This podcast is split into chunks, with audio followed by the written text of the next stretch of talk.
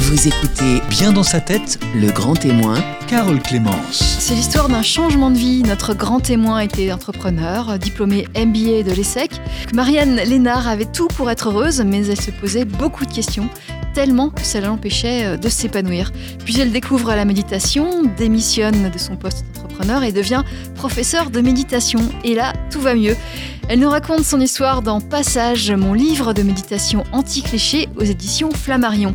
Jusqu'à 10h, Bien dans sa tête, Le Grand Témoin, Carole Clémence. Marianne Lénard, bonjour. Oui, bonjour.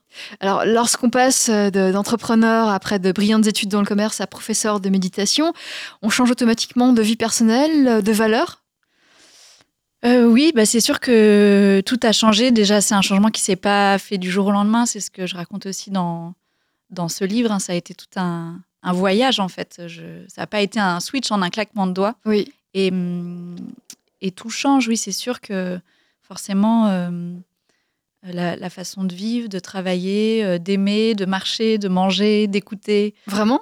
Ben oui, parce qu'en fait, mais je pense que tout change pour, euh, euh, pas pour devenir quelqu'un d'autre, mais pour euh, parce qu'on devient de plus en plus soi en fait. Quand on découvre la méditation, c'est une pratique. Moi, qui m'a appris à vivre et puis qui m'a appris surtout à savoir qui j'étais, ce que je ne savais pas du tout à 25 ans. Et je pense que c'est de là que venait une partie de mon mal-être, c'est qu'en fait j'avais suivi ben, un parcours. J'étais bonne élève, alors j'avais suivi les conseils de mes parents, de mes profs pour faire une école de commerce, mais je suis pas sûre que c'était ça qui me convenait fondamentalement. Mais comme je me connaissais pas, bah, j'avais suivi les conseils des autres. Oui. Et vous, enfin, vous n'aviez pas de soucis particuliers, vous n'aviez pas de, vous n'étiez pas en état de dépression, vous n'étiez pas quand, à 25 ans lorsque vous avez décidé de euh, d'évoluer? En fait, euh, je pense que c'est devenu euh, au fur et à mesure une, une dépression. Au départ, c'était plus un mal-être, euh, d'ailleurs assez diffus. J'arrivais pas trop à comprendre ce mal-être parce que sur le papier, j'avais quand même, euh, c'est ce que je raconte dans mon livre, j'avais tout pour être heureuse. Donc, euh, je regardais, je me disais, mais c'est bizarre. J'ai un super diplôme, j'ai un, j'ai plein de copains, j'ai un amoureux, j'ai un appart à Paris, Un bon Euh, boulot. J'ai un boulot. donc c'était un projet entrepreneurial que je montais avec mon frère. Et même si on n'était pas encore très riche, bah, ça marchait bien. Et, et puis surtout, euh, c'était passionnant comme aventure. C'était valorisant de, Ouais, créer et sa puis, propre entreprise. et puis on avait commencé à monter ça, on était étudiants, donc on était quand même fiers. Donc, euh, donc voilà, c'était. euh, sur le papier, ma vie était quand même très très belle. J'étais consciente que je faisais partie des enfants gâtés. J'avais la santé en plus. Le seul truc qui était un peu compliqué, j'avais une situation familiale où mon papa était en train de, de mourir après de longues années de maladie. Mais même ça, en fait, euh, je peux pas dire euh, que tout le mal-être était dû à ça parce que enfin, ça va nous arriver à tous en fait de perdre des gens qu'on aime. Et hum, moi, je crois que ça a été plutôt le déclencheur, c'est-à-dire que ça a été la goutte d'eau de Ok, euh, bou- bouge-toi les fesses, Marianne, parce qu'il n'y a pas le temps d'attendre euh, pour vivre bien cette vie et, hum, et pour apprendre ouais, à, à être heureux. Mais j'avais pas appris ça en école de commerce. Mais c'est quoi être heureux? Alors pour moi, être heureux, c'est pas euh, ce que j'ai découvert avec la méditation. C'est pas euh, il y a plus de problèmes dans ma vie. C'est euh, peut-être une façon euh, de mieux vivre avec euh, toute la complexité en fait d'une vie d'être humain, c'est-à-dire avec des problèmes, avec euh, ben, parfois des émotions difficiles, avec euh, une certaine agitation mentale euh, et pas mal de ruminations euh, euh, cérébrales en ce qui me concernait, euh, potentiellement avec des douleurs physiques, avec avec tout ce que ça comporte en fait de difficultés d'être humain, et puis aussi avec ce que ça comporte de joie et de et d'amour et tout ça. Mais même ça, moi, je savais pas le savourer en fait. J'avais vraiment pas de clé d'accès à euh, comment on fait pour vivre euh, ouais ces, ces émotions, euh, tous ces trucs là. Je j'avais pas le mode d'emploi en fait. Donc en fait, ce qui a changé par rapport à avant, c'est que vous avez une prise de conscience, vous avez, vous avez un, relativisez, c'est ça? Vous, vous avez Non, le- c'est- pas vraiment euh, relativisé. C'est euh, la méditation, c'est vraiment un entraînement euh, de l'attention. C'est un entraînement aussi. c'est une- aussi une reconnexion au corps, aux émotions. C'est apprendre à vivre tout ça. Et donc, je dirais pas que j'ai du recul. Je dis que je dirais que je vis plus les choses plus pleinement, en fait. Euh, et, et de là euh, me vient euh, un Hmm. Ouais une, ouais, une forme de plénitude en fait. Même quand il y a du chaos dans ma vie. En fait, j'ai l'impression que quand il y a des difficultés, euh, ma façon de vivre ce qui est difficile est plus euh, sereine et plus spacieuse. Et quand il y a de la joie, ma façon de vivre euh, ce qui va bien est plus intense et, et encore plus pétillante en fait. Par exemple, si, on prend un problème de la vie quotidienne qui, qui pouvait vous arriver avant et qui vous arrive toujours, vous allez, euh, je, je ne sais pas quoi prendre par exemple. Ben, je peux vous donner. euh, euh, je peux vous donner un exemple. Je, je suis une ancienne phobique de la prise de parole en public. Donc, ce qu'on est en train de faire là maintenant, il y a quelques temps, c'était pas possible. J'ai encore un stress qui est là, en fait, quand je prends la parole en public. J'ai encore. je peux avoir les mains moites, je peux rougir en public, avoir euh, les mains qui tremblent, un peu de. Et puis, je sens à l'intérieurement que ça me crée euh, une émotion, en fait. Oui. Euh, mais ça me paralyse plus. Ça me met plus dans une situation où je dois fuir, où, euh, où je dois refuser euh, une super interview sur Vivre FM parce que j'ai peur. En fait, je crois que c'est ça aussi, c'est ne plus avoir peur euh, de la peur ou de la douleur fait qu'on est plus prêt à vivre les choses.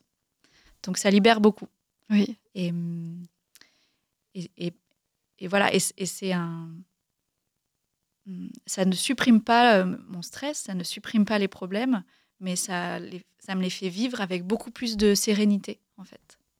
Et, en cas d'énervement, par exemple, vous, euh, avant, vous étiez en retard à, un rendez-vous. Je prends un exemple, ça, ça arrive à tout le monde. euh, C'était peut-être stressant ou, ou énervant. Aujourd'hui, vous prenez les choses différemment? Euh,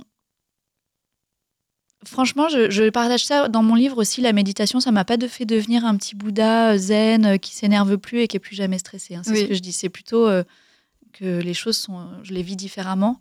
Il y a peut-être moins euh, d'intensité dans la violence de mes réactions.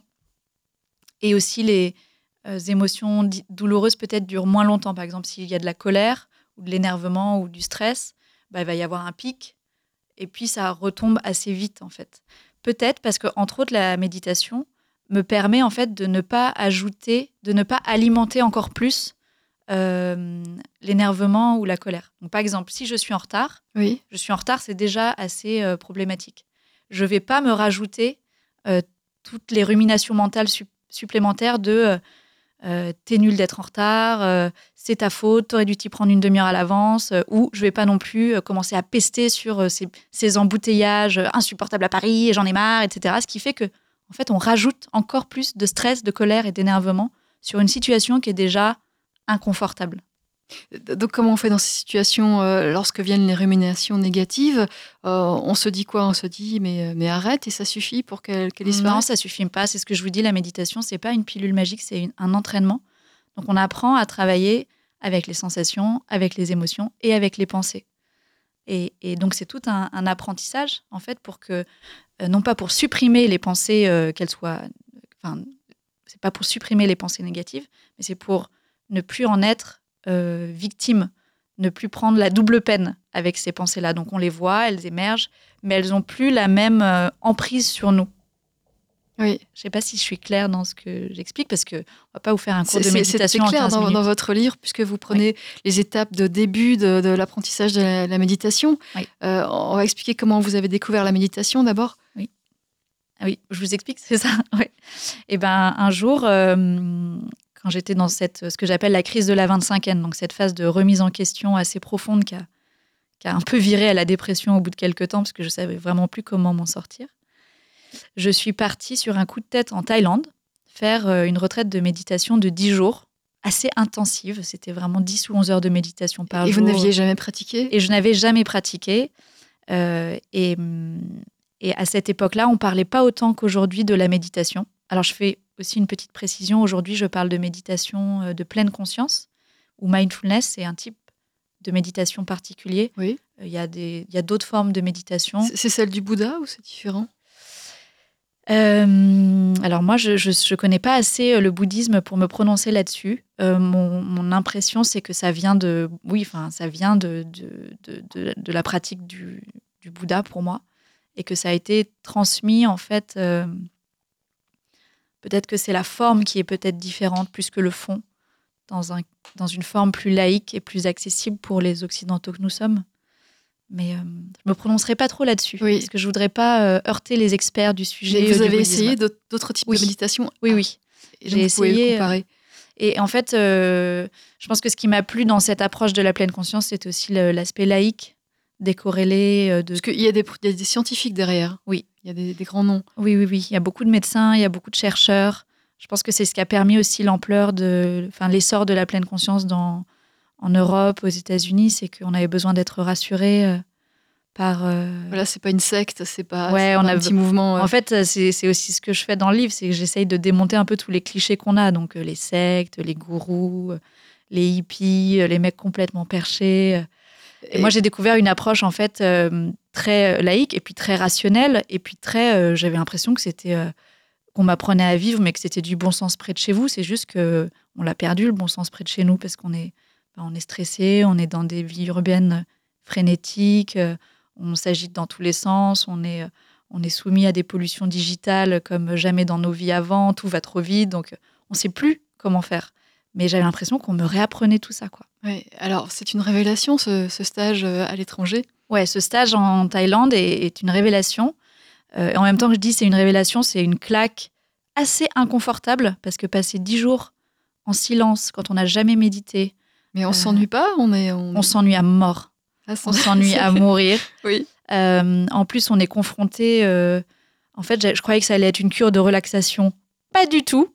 En fait, c'est dix jours où on, on est du coup face à soi-même et donc à tout euh, le chaos émotionnel et mental qui peut être en nous et qu'on d'habitude dans la vie quotidienne on le met on le cache un peu sous le tapis et on a chacun nos stratégies hein. ça va être euh, travailler beaucoup euh, boire de l'alcool on a chacun nos, nos trucs d'évitement de ce chaos émotionnel et mental et là boum on n'a plus le choix on est dix jours avec en silence on ne peut rien faire d'autre que rester avec ça donc c'est très inconfortable Oui. et en même temps à, la fin de ces dix jours je peux pas vous expliquer pourquoi il y a un truc qui s'est euh, reconnecté en moi, qui s'est euh, remis à pétiller, à vivre et à, et à vibrer. Et je me suis dit, ah, ça y est, j'ai- trouvé ce que je cherchais en fait. J'ai trouvé une pratique vraiment avec une méthode concrète qui, qui va m'apprendre à vivre cette vie d'être humain comme elle est, sans devoir.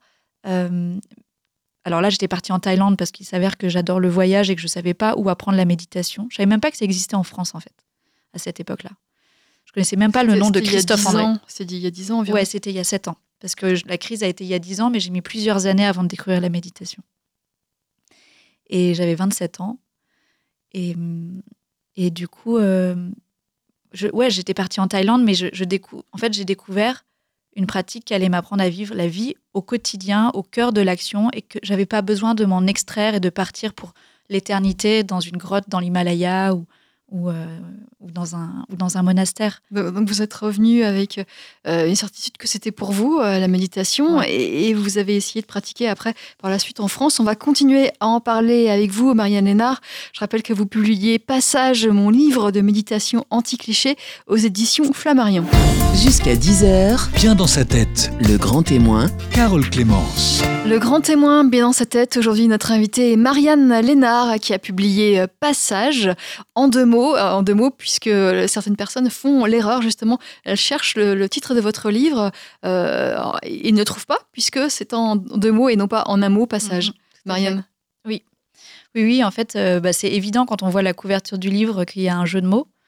Euh, passage en deux mots, c'était vraiment pour dire euh, euh, bah, bienvenue à tous les gens qui ne sont pas sages et qui veulent se mettre à la méditation. Il n'y a pas besoin d'être zen, de ressembler à un petit Bouddha, d'être végétarien, d'être euh, monsieur ou madame parfait, euh, de marcher à deux à l'heure, etc. On peut venir à la méditation avec toute euh, Et, Notre- et justement, est-ce que ça ne va pas nous transformer euh, en, en ce que vous décrivez? Un petit Bouddha euh, Voilà, zen. exactement. Euh, ben pour ma part, les gens qui me connaissent, je pense, me décriraient vraiment pas comme un petit euh, Bouddha euh, zen, même après euh, sept ans de méditation, même si ça m'a apporté énormément de sérénité, cette pratique. Euh, mais je pense que c'est quand même un cliché de croire qu'on va tous finir par ressembler à, à des moines, euh, on va tous commencer à marcher à deux à l'heure, euh, Avec des robes. avec des robes. voilà. Voilà. tout ça, c'est pour moi, c'est de l'ordre du cliché. Euh, je- pense que ça nous apprend à être nous-mêmes. Donc, euh, moi, je suis quelqu'un de base d'assez énergique, euh, d'assez joyeux. J'aime beaucoup la fête. euh, et euh, je suis un peu Madame euh, euh, méditation euh, turbulente, en fait, on pourrait dire ça comme ça. Et, et, et en même temps, il y a beaucoup plus de sérénité pour moi au milieu de tout ça. Mais j'ai pas besoin euh, de, voilà, de ressembler à, enfin, de faire semblant en tout cas, de ressembler à une image zen. Oui. C'est pas ça le sujet. Oui. Et, euh, Et- mais vous racontez dans votre livre euh, que même après cette méditation, euh, vous restez quand même une personne stressée, qui, qui est sujette au stress? Non, je, je dis en fait que la méditation ne va pas empêcher les moments de stress. Mais tout a changé pour moi au niveau du stress. C'est-à-dire que avant ma situation par défaut, j'étais une personne stressée du matin au soir. C'est-à-dire je me réveillais stressée. Je me réveillais avec des tensions dans le dos, je me réveillais agitée, je- alors qu'il n'y avait pas forcément un sujet de stress dans la journée. Mais mon état par défaut était un état de stress. Même quand je partais en vacances, en fait, j'étais stressée. Et de temps en temps, à cette époque-là, il y avait des moments de détente. Donc, par exemple, si j'avais passé une super soirée avec mes amis ou si euh, vraiment, au bout de 15 jours à la plage, je commençais à me détendre. Et aujourd'hui, ça, ça s'est inversé. Mon état par défaut est un état détendu et, et paisible. Et de temps en temps, il y a des moments de stress. Parce que euh, bah, aujourd'hui, euh, il y a une interview et que prendre la parole en public, ça reste un peu stressant pour moi. Oui. Mais ça n'a pas été toute ma journée. Et ça ne sera pas demain. Donc votre qualité de vie a été euh, grandement améliorée par Oui. la pratique de la méditation. Tout à fait. Euh, vous, on a expliqué que vous étiez parti euh, sur un petit séjour en Thaïlande pour découvrir la méditation. Oui. Vous êtes revenu convaincu que c'était pour vous Oui. et vous avez essayé de pratiquer en France? Oui, et j'ai découvert en France euh, qu'il y avait déjà plein d'endroits et plein d'enseignants euh, et plein de façons possibles d'apprendre à méditer, qu'il n'y avait pas besoin d'aller au bout du monde. Et ça, ça m'a bien plu. Et, vous expliquez, on va revenir dessus, que c'est pas réservé à un certain type de personnes. Tout le monde peut essayer. Ouais, tout le monde peut essayer. euh, C'est pas religieux, c'est pas laïque. En tout cas, ce que vous pratiquez. quelles que soient les religions, c'est c'est pas du tout euh, incompatible avec une autre pratique d'une religion. Voilà, on peut Euh, travailler à côté. On et peut puis- continuer à travailler, on n'a pas besoin de, de se convertir à quoi que ce soit. Et d'ailleurs, on l'appellerait pas méditation. Je pense que ce serait beaucoup plus simple pour les gens de s'y mettre. Parce que le mot méditation véhicule beaucoup de clichés, beaucoup on d'images. pense aux moines, beaucoup de aux moines peur. chrétiens, aux moines bouddhistes. Ouais. Ouais, tout à fait. On, on pense à quelque chose d'assez euh, religieux ou spirituel.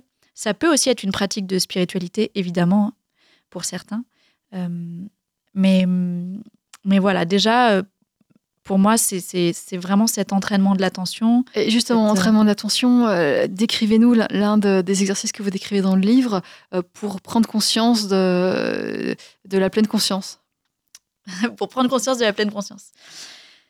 Euh, Qu'est-ce que je peux vous décrire comme, comme exercice? En fait, c'est un entraînement de l'attention déjà qui va énormément passer par la reconnexion au corps, par les sensations, les cinq sens, les sensations physiques. Euh, donc, c'est vraiment une reconnexion euh, tête et corps, la méditation. C'est pas un truc mental qui se passe que dans le cerveau. Oui, Ça, c'est un point, je pense, assez important. on n'oublie pas son corps. Non, on est avec son corps. C'est une pratique qui se passe avec le corps. Ça, ça a été un- une de mes premières euh, surprises dans la méditation. Parce que moi, j'étais que dans ma tête, complètement déconnectée de ce qui se passait euh, euh, au niveau du, en dessous du cou. Et, hum, et j'ai appris à rassembler ça, en fait. À rassembler la tête et le corps ensemble. Et justement, il y a des malades euh, qui, qui ont des maladies graves, maladies très douloureuses, Mm. euh, maladies terminales, qui vont pratiquer la méditation. Ça va les aider dans, dans leur douleur. Tout à fait. À l'origine, euh, euh, pour, pour moi, ce qui fait qu'aujourd'hui il y a un tel essor de la pleine conscience, c'est que ça a été vraiment développé grâce à un- John Kabat-Zinn, un Américain. Et il a développé un programme superbe qui s'appelle MBSR et c'est un protocole vraiment euh, euh, qui adresse la, la gestion du stress et de la douleur, euh, notamment pour les gens qui avaient des maladies chroniques, qui ont des maladies chroniques. Donc on, est, on explore vraiment ça. Et moi, je suis pas médecin, mais j'ai suivi, j'ai eu la chance de suivre un, le premier et le seul pour l'instant, je crois, diplôme universitaire de médecine, méditation et neurosciences. C'est en France et c'est à Strasbourg. Et hum, donc j'étais entourée de médecins et c'était passionnant de voir cette rencontre en fait entre la science et la méditation, entre la santé, le monde de la santé, le monde du soin. C'est-à-dire que la c'est c'est un soin, la méditation. c'est- Ouais, Ça soigne. ouais, ouais, ouais c'est vraiment. Pour reconnu moi, dans, dans les hôpitaux aujourd'hui. On, Ouais, ouais, c'est en train. Pour moi, c'est vraiment en train de prendre euh, toute sa place euh, dans le monde du soin, même si je comprends tout à fait qu'il y ait des récalcitrants, parce que, parce que, bah, je vous dis, tout le, bag- tout le bagage de clichés qu'on qu'on trimballe derrière le mot méditation fait qu'il y a beaucoup de scepticisme euh, des, des personnes plus rationnelles ou, ou scientifiques. Oui. Mais comme les neurosciences font un énorme travail là-dessus et qu'il y a de plus en plus euh, de témoignages de grands médecins et de, et de patients aussi qui, qui expliquent comment ça les a aidés, l'impact que ça a sur, euh, ouais, sur la santé, ben, c'est en, train de- en train de bouger fort et, et tant mieux. Moi, ça m'a vraiment. euh, moi, ça m'a guéri en fait. hein. Euh, Ça, vous a guéri de quoi Parce que vous n'aviez pas de, ma- de maladie? alors, j'avais pas de maladie grave, si, si ce n'est, euh, je pense, une profonde dépression. Donc, on peut appeler ça une maladie oui, quand c'est même. une maladie, oui. Euh, déjà, ça m'a guéri de ça, ce qui est déjà énorme. Et il faut savoir que j'avais quand même tenté les antidépresseurs. Et à 25 ans, c'est un peu triste. Et ça n'a pas marché sur moi.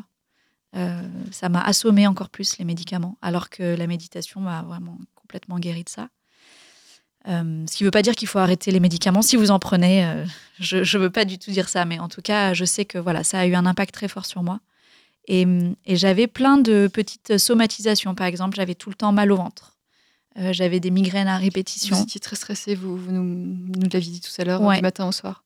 Et ça, je pense que le, le stress joue évidemment sur notre santé. Et, et donc ça, bah, ça a disparu. Je suis, je suis plus, j'ai plus de problème de ventre, j'ai plus de migraine. Oui, ça m'arrive de temps en temps, Et vous l'attribuez à la pratique quotidienne de la méditation? Euh, bah, pour vous dire, mes problèmes de ventre étaient quotidiens pendant des années et se sont arrêtés après la première expérience de méditation que j'ai eue de 10 jours. Ce n'est jamais revenu? Non, ce n'est jamais revenu, à part évidemment, euh, euh, c'est normal hein, quand tu chopes une gastro ou euh, quand tu balades un Bien peu sûr. trop en Inde et qu'il y a un virus. Mais ça n'est jamais venu de façon, revenu de façon chronique. Je n'ai jamais plus eu euh, ce truc où j'étais malade tous les jours. En fait, à chaque repas, j'avais mal au ventre. C'est fini. Oui, ça c'est fini. Et, et la dépression, évidemment, c'est terminé aussi. Et la- peu- Et la dépression, évidemment, c'est terminé aussi. Non, pas évidemment d'ailleurs. Ça a été, en fait, pour le coup, ça, ça n'a pas été du tout euh, aussi immédiat, même si tout de suite j'ai senti que ça me faisait du bien. Oui, ça a été un vrai euh, travail de, euh, ouais, de, de, de guérison qui prend du temps parce que c'est, je vous dis, c'est une pratique. Donc, il faut le voir un peu comme, vous pouvez le comparer un peu à du sport. Le sport, c'est super, ça vous fait du bien si vous pratiquez quelques jours, du- faites des exercices quelques jours et puis, ben, si vous arrêtez, vous reprenez de la graisse et vous perdez vos muscles. Donc, la méditation, c'est un peu pareil, c'est une hygiène de vie. Mais lorsque, sur le, qui, qui va vous aider sur le, sur le, sur le long terme. sur le long terme, ouais. Et lorsque vous pratiquiez euh, la méditation, lorsque vous étiez encore en situation de dépression, euh, comment ça pouvait agir sur votre dépression? Vraiment, je suis pas médecin, donc je suis pas sûre de pas vous dire de boulettes. Est-ce que Euh, lorsque vous méditiez, est-ce que vous pensiez à, à vos problèmes, aux, raisons de, de cette euh, Non. dépression? Non, c'est pas ça. On, on résout pas mentalement les, les problèmes de, qui ont pu mener à, à la dépression. J'ai l'impression que ça s'est passé un peu malgré moi. Déjà sur un plan physiologique, bah, c'est les études scientifiques qui sortent à ce sujet-là, qui expliquent l'impact que ça a dans le cerveau, etc., etc. Donc ça joue sur la dépression. Euh, moi, j'ai l'impression que ça m'a appris euh, à gérer. En fait, dans la dépression, il y a beaucoup de ruminations assez sombres et assez négatives et assez noires qui s'auto-alimentent et qui alimentent encore cet état intérieur dépressif. Et quand on apprend à, vivre autrement avec ces ruminations euh, mentales euh, négatives et sombres, euh, on finit par, euh, par s'en libérer, en fait. Oui, c'est ce que vous avez fait. Ça, ça, a pris combien de temps de pratique de méditation? Vous avez une idée? En fait, euh, c'est pas linéaire. C'est pour le coup, je pourrais pas vous dire que ça a été du jour au lendemain, Oui. alors que le ventre, oui. Oui, mes problèmes de ventre se sont arrêtés du jour au lendemain. Ça, ça a été un. un- En fait, j'ai senti tout de suite que je sortais de la dépression. Et puis, il y a eu plein de petites rechutes, en fait. Il y a eu Mhm. plein de moments où je me suis recassé la figure, où j'ai ressombré dans mes, dans mes ruminations, dans mes doutes et dans mes peurs. Mais j'arrivais à en sortir de plus en plus facilement, en fait. Donc, ça a été un processus. euh, euh, Et est-ce que vous êtes parvenu tout de suite à, à pratiquer, mais vraiment quotidiennement, la méditation? Parce qu'il faut la pratiquer quotidiennement. Ouais. Alors moi, j'avoue que j'ai j'ai réussi à pratiquer tout de suite quotidiennement parce que j'ai été tellement passionnée et j'ai tellement été bluffée tout de suite. euh, bah, par exemple, ce truc de ventre qui s'est arrêté immédiatement, ce truc en moi tout de suite qui a senti, ouh là là, là, j'ai enfin trouvé un truc qui va m'aider, que j'ai plongé là-dedans un peu avec l'énergie du, du désespoir, je crois. Euh, Pour beaucoup des, des personnes, des participants à qui je donne des cours de méditation, je me rends compte que c'est un des sujets, c'est difficile de l'intégrer au quotidien Oui. Donc voilà, il oui. y a plein de trucs et astuces que je donne dans mon bouquin pour aider les gens qui ont du mal, qui ont envie de- d'en faire une pratique quotidienne, mais qui ont du mal à le faire parce que, ben voilà, ça peut être. euh, Il faut trouver le temps, etc. etc. Ça prend combien de temps? Ça prend le temps que les gens ont envie de lui donner. Donc ça peut être Euh, 15 minutes, une ouais. heure. Tout à fait. Euh, souvent, quand euh, j'interviens beaucoup dans les entreprises, euh, on donne des exercices de 10 à 20 minutes par jour. Ça a l'air de rien, mais en fait, c'est déjà énorme. Et, hum, et après, il y a des gens euh, qui vont aller plutôt sur 40 minutes, une heure. Euh, je crois que ce qui est le plus important, c'est pas la quantité, c'est la régularité. Oui. C'est vraiment. important de le dire. Ouais, c'est plus ça qui compte à mon sens, en tout cas pour démarrer une pratique. Euh, et c'est pour ça que je dis, essayez pas de vous fixer des objectifs euh, de une heure. Si c'est pour être découragé au bout de deux jours et du coup tout abandonner, il vaut mieux pratiquer euh, 10, 15, 20 minutes. 10 minutes, ça suffit. En tout Mais cas, c'est- déjà ça. Ça suffit. euh, je ne sais pas si ça suffit dans le sens, euh, ça dépend ce que. Enfin, en fait, j'ai pas envie de mettre un timing. Je Oui. pense que euh, ça demande de la patience, ça demande de la régularité, et donc c'est bien que chacun y aille avec ses possibilités au départ, sans se mettre la pression. Je dis souvent que se foutre la pression pour se détendre, c'est dommage. C'est dommage, oui. Euh, Marianne Lénard, vous restez avec nous, vous êtes notre grand témoin, mais dans sa tête, vous publiez euh, Pas sage, en deux mots avec un point d'exclamation, mon livre de méditation anti-cliché aux éditions Flammarion.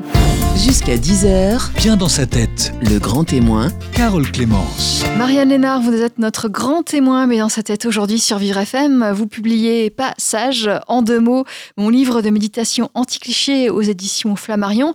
Euh, vous avez découvert la méditation euh, il y a euh, sept ans, vous avez, vous avez souffert euh, auparavant euh, de dépression, de, stress, et la méditation vous a aidé en tout cela. Vous êtes beaucoup mieux aujourd'hui. Vous nous expliquez comment vous avez découvert la méditation, mais aussi ce que vous apporte. Alors, vous avez, vous avez fait de nombreux stages à l'étranger pour pratiquer, pour, pour apprendre. En France également, vous avez fait par exemple le pèlerinage de Compostelle. Alors, c'est pas lié à la méditation, mais c'est quand même, c'est quand même, il y a quand même un sens. Il y a quand même une relation. Oui, euh, oui, oui, il y a, il y a un sens et il y a une relation. En fait, euh, je, j'ai la méditation. En fait, je suis partie plusieurs années euh, voyager pour explorer cette pratique qui m'aidait énormément et parce que j'avais envie aussi d'en faire mon métier. Donc, j'avais vraiment envie de comprendre, d'apprendre. Dès le départ, vous vouliez en faire votre métier, non? C'est c'est- En fait, euh, très vite, j'ai senti, j'ai été tellement passionnée en fait oui. que je me suis dit un jour, quand je serai prête et quand je serai compétente, euh, je crois que j'aurai envie de partager ça avec les gens. Ouais.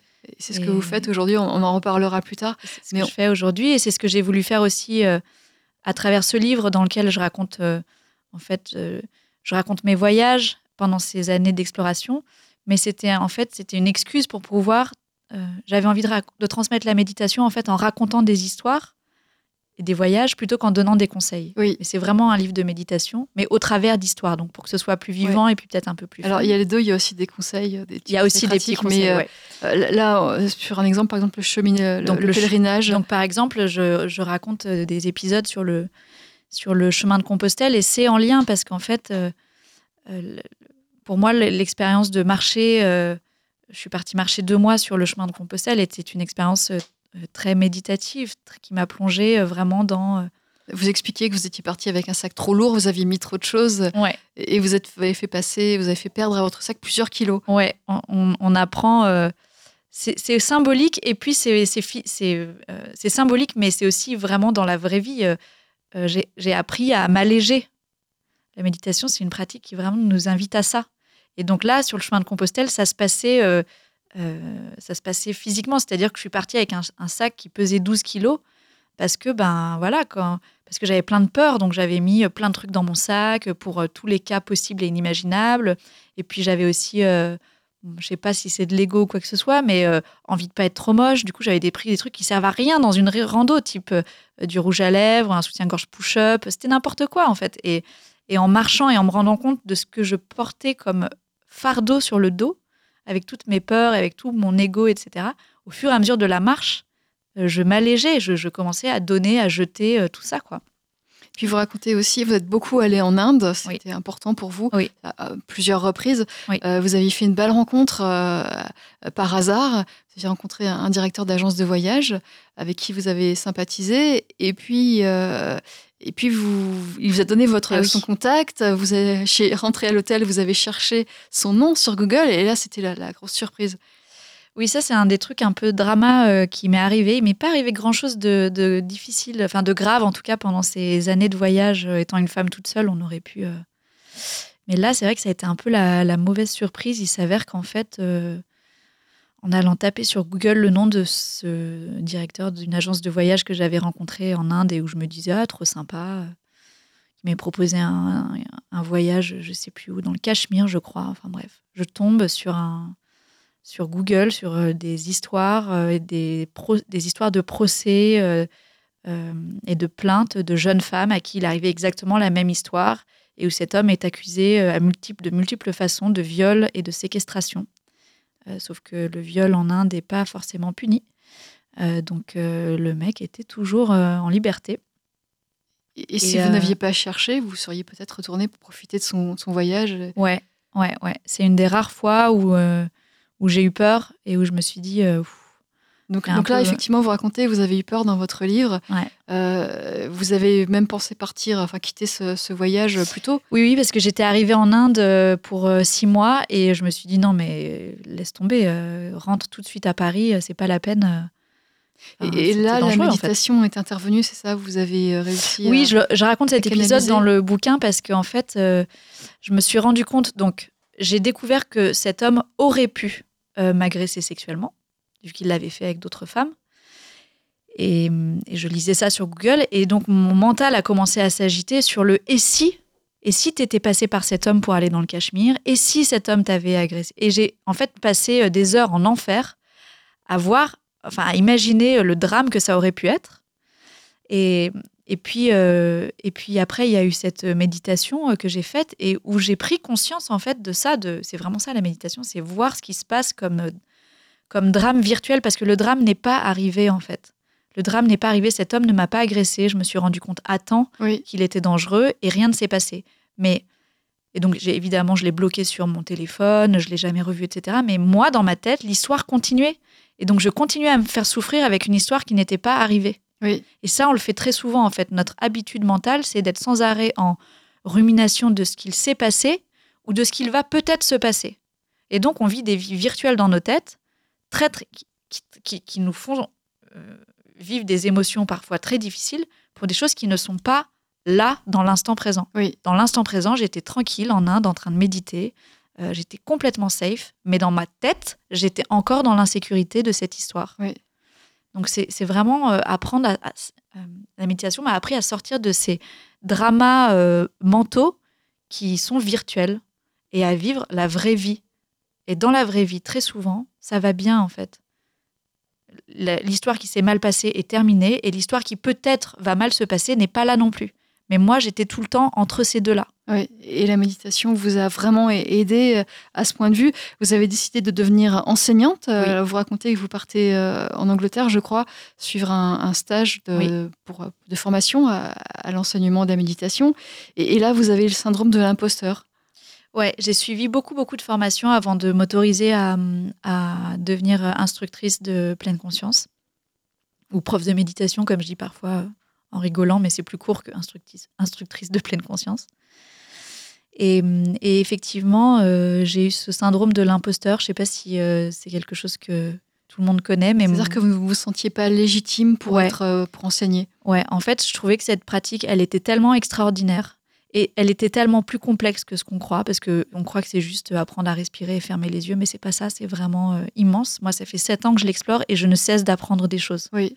Alors que d'habitude, je m'ennuie hyper vite sur un sujet. hein. Au bout de trois mois, je suis là, bon, c'est bon, j'ai tout compris. euh, next, je passe à autre chose parce que je m'ennuie.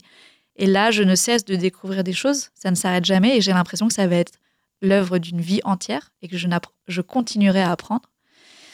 Et donc, je trouvais ça, euh, je me trouvais pas légitime pour, euh, ouais, pour transmettre euh, cette Et puis vous pratique. racontez que vous vous comparez aux, aux autres, euh, Ouais. aux autres euh, personnes qui vont suivre cette formation et vous les trouvez beaucoup, beaucoup Ouais. plus, bah, beaucoup plus peut-être plus sage, plus, Ouais. plus calme que vous, je ne sais Ouais. pas. vous- Oui, oui. C'est sûr qu'en fait, j'ai commencé cette pratique à 27 ans, la méditation, et, hum, et j'ai commencé à me former, je crois que je devais avoir 29, 30. Et du coup, dans les formations et les stages que je suivais, j'étais toujours la plus jeune.